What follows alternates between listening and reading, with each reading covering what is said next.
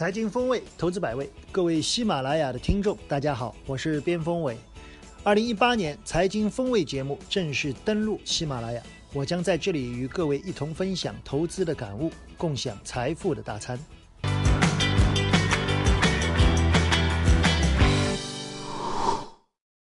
进入本期的财富大餐啊，我们的标题叫外资撤离，危还是机啊？本周的周初，我们看到了外资百亿规模的撤离啊，这个量确实是引起了市场的关注。而这一次百亿资金的撤离有很多的说法，我们想一点一点的把它剖析一下啊。最后我们落脚点到对二级市场的操作。两位觉得外资撤离的是短暂的还是长期的？我们先从外盘谈起，好吧？老老袁先从外盘，外盘这一次的下跌，我们看了一下，一个是美债的利率倒挂，很多人在我们的互动平台上问啊，这个美债利率倒挂为什么影响那么大？老袁先帮我们解释一下。呃，确实，美债利率倒挂呢，就长期的这个利率啊，就出现了一个和短期利率的一个倒挂的一个现象。因为传统意义上，每次倒挂，嗯，都会出现一个市场的一个大幅的波动，嗯。那么这呢，就看到这个现象呢，就如同。看到这个之前被曾经被蛇咬啊，现在看到草绳也会害怕，道理是一样的。对，我觉得我们投资者要理解啊，就你到银行里面去买理财产品，总是越长期的，一般来说收益要更高一些。所以长期的利率，十年期的收益率比三个月的收益率要低，这是是不合理。这个呢，实际上也是因为市场可能。一部分先知先觉的一个投资者认为，这个股市产生风险，我把资金的一个配置，嗯，配置到长期国债上，嗯，那么你买我买，把这个收益率就买低了嘛？这个这个是实际上是背后的一个原因。那么实际上呢，这次美股在上周五出现一个比较大幅的一个下跌呢，也是跟美联储议息会议的一个精神、一个态度有很大的一个关系。嗯。今年不再加息了，嗯，到九月份呢，这个要停止这个缩表了。那么这个呢，被市场认为美国经济生病了。再一看，哦，这个利率倒挂的一个事情，所以这个呢，相互之间一印证呢，美股就下跌了。嗯，那从这一波，我们来看看这个走势图啊。我发现美国的这个道琼斯指数和我们的这个走势啊，非常的像。如果你去看这一波的上涨啊，非常的凌厉。是，所以很多人说我们现在这个共振性非常强。那如果美国的经济有比较大的担忧的话啊，现在数据上好像有微妙的变化，所以对我们的这个影响的共振性，小吴怎么看？嗯，其实如果美国经济生病的话，其实它就不是一个短期的一个事件了，对，可能就是一个中期的一个事件。嗯，那么美股它的一个波动，其实可以看到和港股非常吻合。嗯，对。那么我们的一个上证指数上，特别是上证五零，又是比较跟随港股的，哦，所以是一层一层的这样。是这样传导过来，美股影响到港股，港股呢又会影响到我们。对，这是直接盘面上的这样一个反应。如果是从资金一个流向来。看的话，这一波美股我们看到这一部分这一部分北上资金，他们的一个节奏是和美股非常吻合的。什么意思呢？就是美股如果跌的话，这一波北方北上资金应该是流出的啊。如果美股涨的话，他们是流入，更多是这种节奏上的一个吻合。所以后面的话，关于北上资金资金的一个流向，还要继续进一步观察了。观察美国的经济，美国的一个股市。我们也发现了这样一个一一一个一个一个共振性啊？为什么呢？有的人说是因为那边的钱是怎么是是是加杠杆了吗？还是还是我们这边的钱和那边是连在一起的吗？呃，应该说整个资本市场啊，尤其国际市场，这些资金呢是同一个水池里的。嗯，它是按照一定的一个配比啊，我们按资产配置的一个角度啊，可能我这个资产配置在中国市场按照。MSCI 现在是百分之五，嗯，对。那么其他的一个市场，它也相应的一个比例，嗯。那么当这个美股出现一个比较大幅的一个下跌的时候呢，它实际上在整个池子当中的一个资产配置的一个比例下降了，嗯。那这个时候呢，我相应的可能其他地方就高了嘛，我其他的地方也要减配置，那么这是一种说法啊，对。那我觉得从原理上来说呢，也有一定的一个道理，嗯，对。那如果这样来看的话。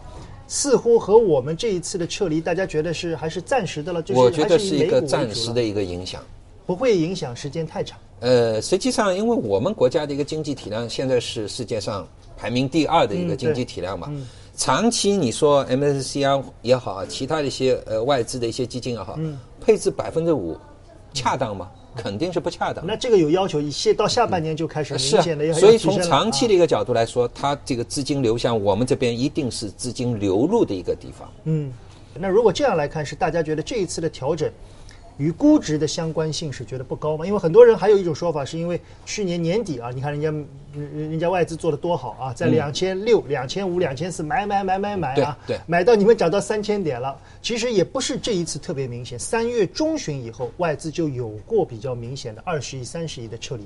当时因为我们这边比较热嘛，是大家也没有关注啊。现在回想，好像人家在三千点左右，确实流入的速度是有明显的下降。那是不是和我们的估值的敏感度也比较高呢？嗯，确实是有，因为我们看到已经是拔了一大段了。嗯，对，就特别是那些白马蓝筹啊，短期来说，你说呃，无论是他们一个落袋也好，或者兑现盈利也好，或者是因为美股那边的一个关系也好，出现这样一个暂时的一个撤离，中长期当然是。对于 A 股会有一个不断的一个更多的一个流入，但是我比较担心的是一个中期的一个节奏的一个问题。啊，你担心的是中期节奏？中期节奏的一个问题，因为我们知道三四月份马上就看到这样一个年年报，加上这样一个一季报。嗯，对。其实那些白马蓝筹，讲真的，如果说要有一份非常漂亮的一季报，恐怕有点难度。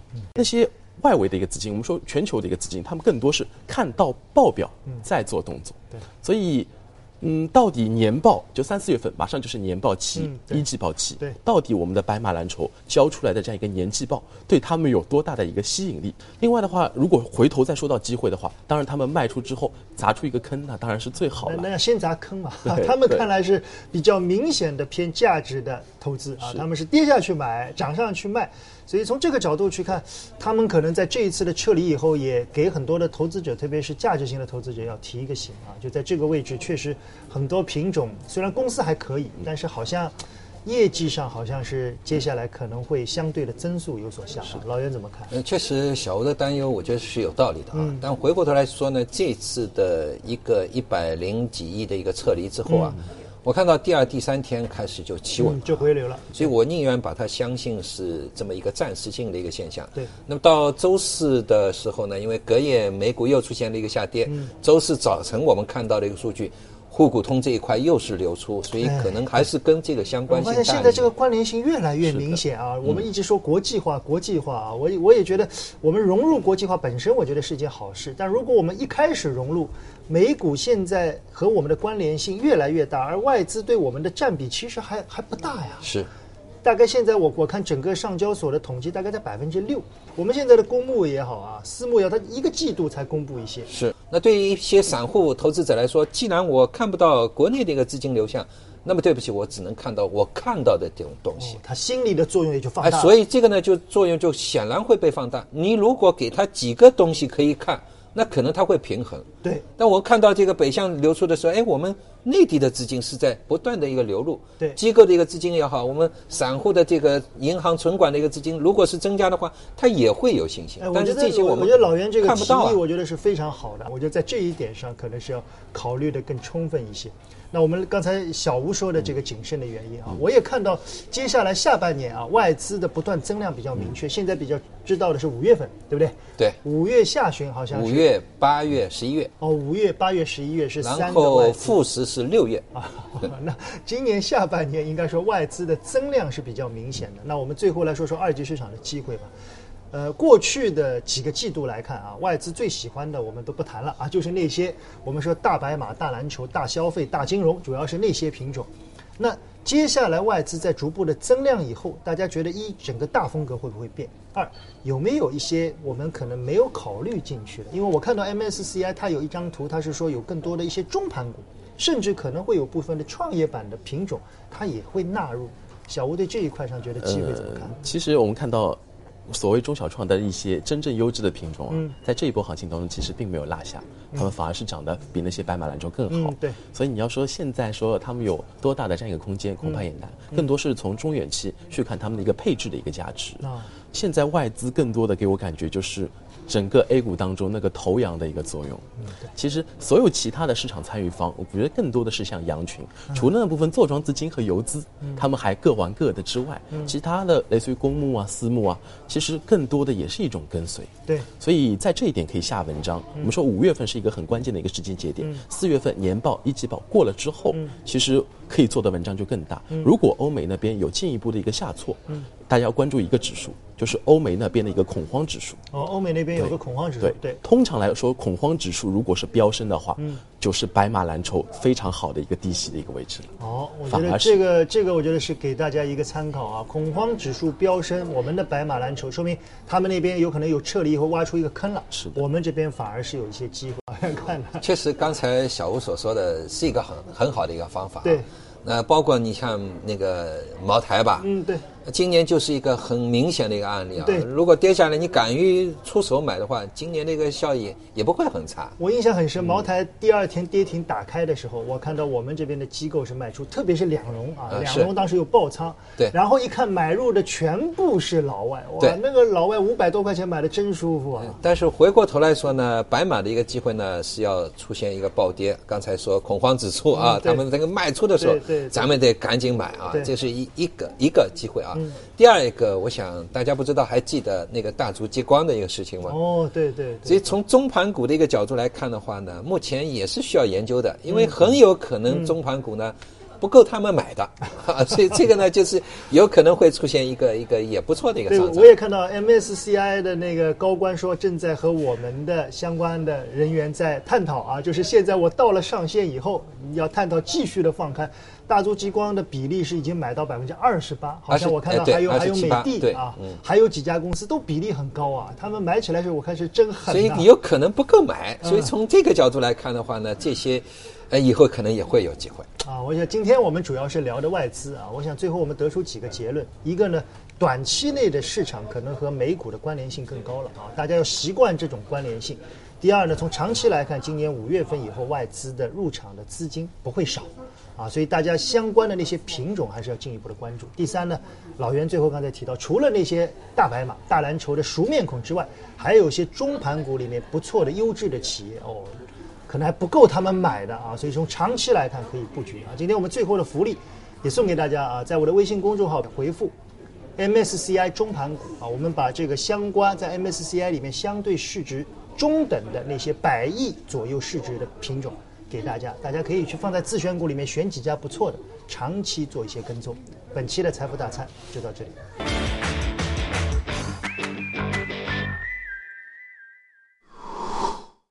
进入本期的风味信箱啊，随着市场的降温呢，我们发现市场的热点啊相对要少了一些啊，但是有一些热点好像在市场里面最近算是比较的显眼。我们根据这几个热点，我们来互动一下啊。有很多投资者问军工啊，因为军工很多人等了好久，本周终于啊有有那么两天全面出现表现啊，但是在周中呢又被一下子一一桶冷水打下去，所以从军工的长期来看。小吴怎么来看这个行业？呃，其实军工我个人是比较看好的。嗯其实，在年初我们说的是海军装备这一块，嗯但它整体的一个发酵速度太快。既然作为军工的这样一个领头羊了，嗯，那么一定要等它稍微冷静一下、平息一下，其他的军工才有机会。所以我觉得本周的一个表现还是比较正常的。嗯，接下来可以看的一个方向是军工的一个资产证券化，嗯因为通常是在某一个五年计划的最后两年，整个资产证券化的一个速度会提升。啊，上一次我们看到是在二零一四年。啊。这一次很可能就是一九年、二零二零年哦，有这个道理。对，其他的一些军工零星的这样一些题材品种，比如说海军装备，嗯，今年因为之前的一系列这样一个因素，今年订单反转特别明显，加上两船的这样一个预期表现特别好。之后的话，看军工资产证券化。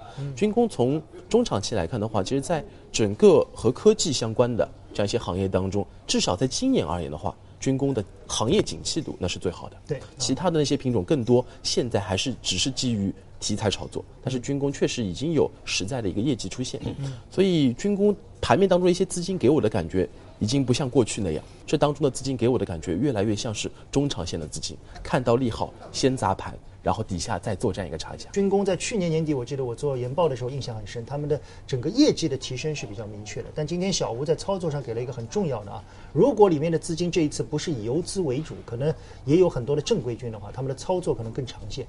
他可能冲高了他会卖，跌下来了再买。是，所以我觉得这个军工呢，大家可以去关注一下，把题材和业绩比较好的东西分开来看，可能效果更好。那还有一个概念啊，这个是本周那就更惹眼了。我我对题材概念是不太关注，也被很多人问到啊，叫工业大麻。是，工业大麻现在是叫沾麻必涨啊，甚至网上我看开玩笑说做麻花的也涨啊。是的，老袁对题材还是比较敏感的，先给我们介绍一下吧。这个工业大麻我也不太清楚，给我们普及普及，它到底有什么有什么区别呢？和我们平时印象中的工业大麻这个当中呢，我们所说的它这个有效成分呢？它主要是 CBD，嗯啊，这个呢是属于可以医用和食品添加用的啊。但是在我们国内呢，到现在为止，这方面那个牌照没有发放。我们指的是工业大麻呢，是 T THC 这个含量是低于百分之零点三，它的这个可以种植嗯啊，所以在这方面呢是刚刚开始解禁。哦，所以它是因为解禁以后，大家预期它可能会有这个行业会有爆发性的。对对对。但现在的一个炒作呢，可以说眉毛胡子一把抓，就像你刚才所说的啊，这个桂发祥啊，你去看它的一个走势，呃，确实走得非常强劲。桂发祥，我们介绍一下，这是天津很有名的做麻花的一家企业啊，它的走势是跟着工业大麻一起涨的。所以从近阶段的一个情况来看呢，我个人觉得呢，这个题材的一个炒作已经过了，因为首先我们刚才说我们在医用和食品添加方面没有开放，嗯。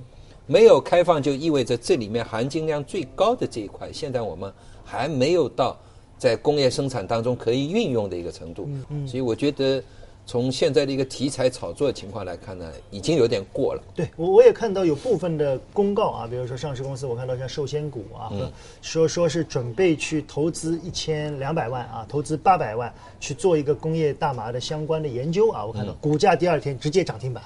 哇，那我我我当时跟一些机构的朋友吃饭，他们也开玩笑。那如果上市公司，我给你八百万吧，你去你去说，我也要研究一下工业大麻，股价直接涨停板啊，那再做个减持，哇，这个这个钱的比例不成对比。我想这个市场呢本身是需要投机的氛围啊，反正投机投资各取所需。但是从长期来看，当一个题材路人皆知的时候，我想背后更多的也会带来一些股价的大麻烦。啊，第三个消息呢是关于我们最近一直在谈的房地产行业。很多人问啊，最近房地产为什么回暖呢？也没看到这个，难道股市效应那么好吗？啊，所以我们也是跟相关的一些房地产的企业啊，包括一些研究单位去做了一些了解啊。这一轮行情，我们目前了解到的数据，一二线城市确确实，无论是土地的拍卖价格，还是房地产的成交价格，都略有复苏。而其中成交量的复苏，在二线城市和一线城市。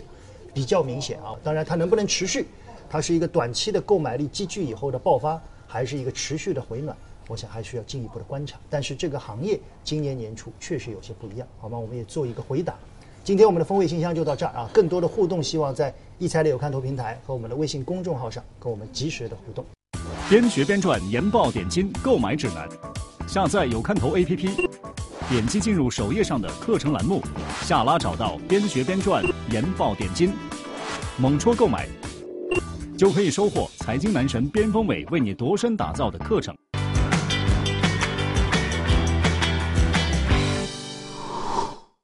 进入本期的边学边赚啊，在最近的几期边学边赚里面呢，我们开始跟大家讲一些实战的盘面的一些交易细节啊。本期节目，我们跟大家来说一下如何来辨别一个股票高开以后的强弱势。我们知道高开是怎么形成的啊？高开往往是有人在开盘的时候用比较大的买单，把一个股票以跳空的方式停在了某一个价格上。这个动作一般不会是散户去做的，更多的我们称之为主力或者大户啊或者游资去做这样一个动作。之后高开以后，一般股价会先做一个往上。上升以后的关键是继续向上还是向下，这个时候是比较难判断的。所以此时如何来判断当日这个股票可能出现的强弱是非常重要。我们在这里给大家三个关键点：第一，开盘后有没有板块效应？一个股票高开啊，你看到自己的股票高开，第一时间你要去看懂板块啊。就如果有板块效应的，那么你要关注板块的龙头；如果没有板块效应，那么你更多的要判断。它是一个个股行为了。第二，关注成交量在高开以后放大过程中的均价走势有没有均匀跟进啊？我们在交易细节里面反复提到的这根均价，当日这个股票的均价在你放量的过程里面，它能不能够及时的一步一趋的跟随这反映了在上涨过程里面的整个成本概念与你的相关性和乖离率。第三，判断最佳的时点一般是在上午十点钟啊。我们在这里举两个案例，一正一反。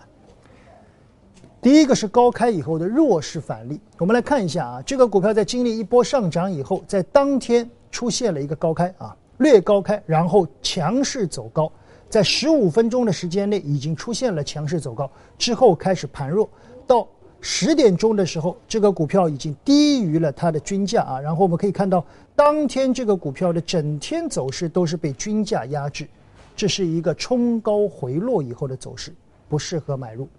在实战中，它最后收出了一根上影线，成为了一轮上升的一个阶段性的高点。我们来举第二个案例。第二个案例是我们最近非常强的一个股票，我们在这个股票里面随机取了两个涨停板的一个走势。第一个涨停板，我们是在这里取的，大家看到啊，高开以后直接冲高，均价跟随之后涨停，均价就。一直一步一趋的跟随。我们在上两期跟大家谈过，一个股票的均价与股价比较合理的位置，一般是在百分之三到四左右。我们认为这是一个比较好的跟随动作。我们来看第二个图形啊，第二个图形是在比较高位的一个涨停板啊。这个股票它的开盘以后是迅速沉低，然后再拉高，在这个过程里面均价始终走平或者跟随向上。在下午两点钟左右，它打开了一次跌停啊，打开了一次涨停，但是涨停打开的位置呢，我们可以看到依然回到均价附近，然后走高。大家看看这两个强势和弱势的判断，在这个过程里面，第一，判断的时间你需要十五分钟到半个小时，一般在十点钟左右是比较好的一个判断强弱。第二，当日的均价能不能够有效的守住并成为强势的支撑，这是第二个。第三个判断整体板块的效应，它是个股效应还是板块效应啊？这里面更多的是一些细节性的观察，所以我们希望在很多投资者今天这个高开以后，很多人喜欢高开及时冲入，我们希望今天学完以后可以有一个观察的依据，也可以给自己略微啊略微有一些耐心判断的时间。本期的边学边赚，教你如何高开判断强弱，就到这里。